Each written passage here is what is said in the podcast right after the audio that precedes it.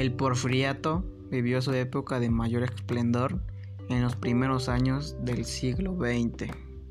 Entre 1900 y 1910, la capital de la República se transformó en un afrontamiento en la arquitectura, en la moda, en el estilo de vida.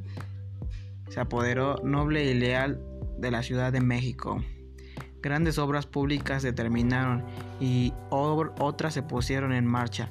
En 1900, don Porfirio puso en servicio el novedoso tranvía eléctrico, inauguró las obras del desagüe del Valle de México y la penitenciaría del Distrito Federal, conocida como Lechumberri. Dos años después, colocó la primera piedra del futuro, monumento a la independencia, que sería coronado con una victoria alada.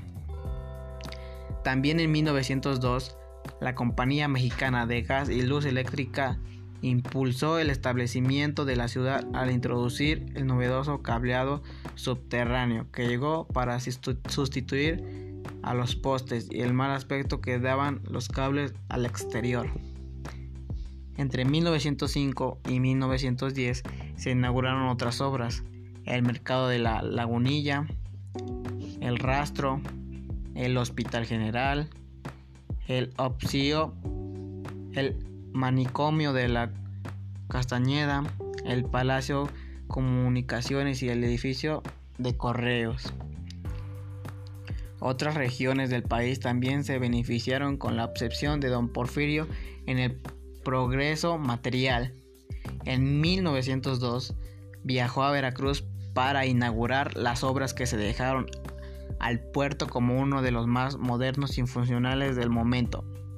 Quizás el viaje más importante que fue realizado en 1907 cuando el viejo dictador marchó Ipsno para inaugurar personalmente las obras de saneamiento y modernización de los puertos de Salina Cruz y Coatzacoalcos cuyas estaciones llegarían a celebrar el ferrocarril de Tehuantepec.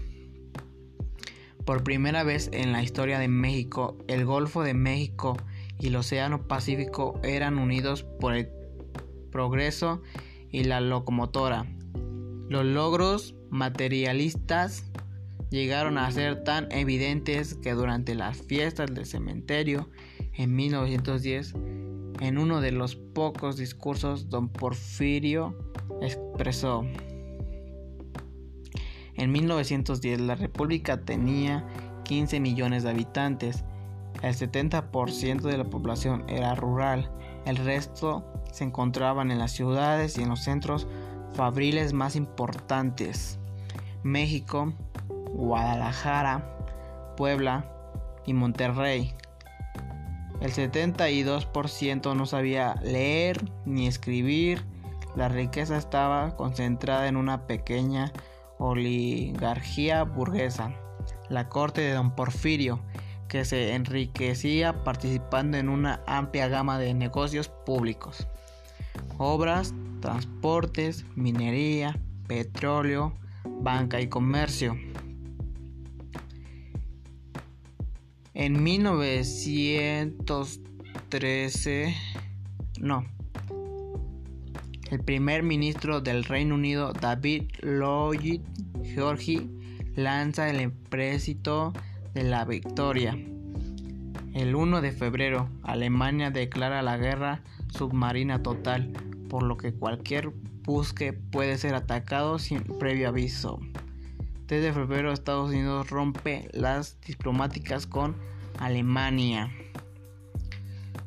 Los, los principales personajes de estos acontecimientos de 1910 a 1917 son los siguientes: Porfirio Díaz, Francisco y Madero, José María Pino Suárez, hermanos Flores, hermanos Cerdán, Aquiles, Carmen y Máximo, Pascual Orozco, Victoriano Huerta, Emiliano Zapata, Menustiano Carranza, Francisco Villa, Álvaro Obregón, Plutarco Elías Calles.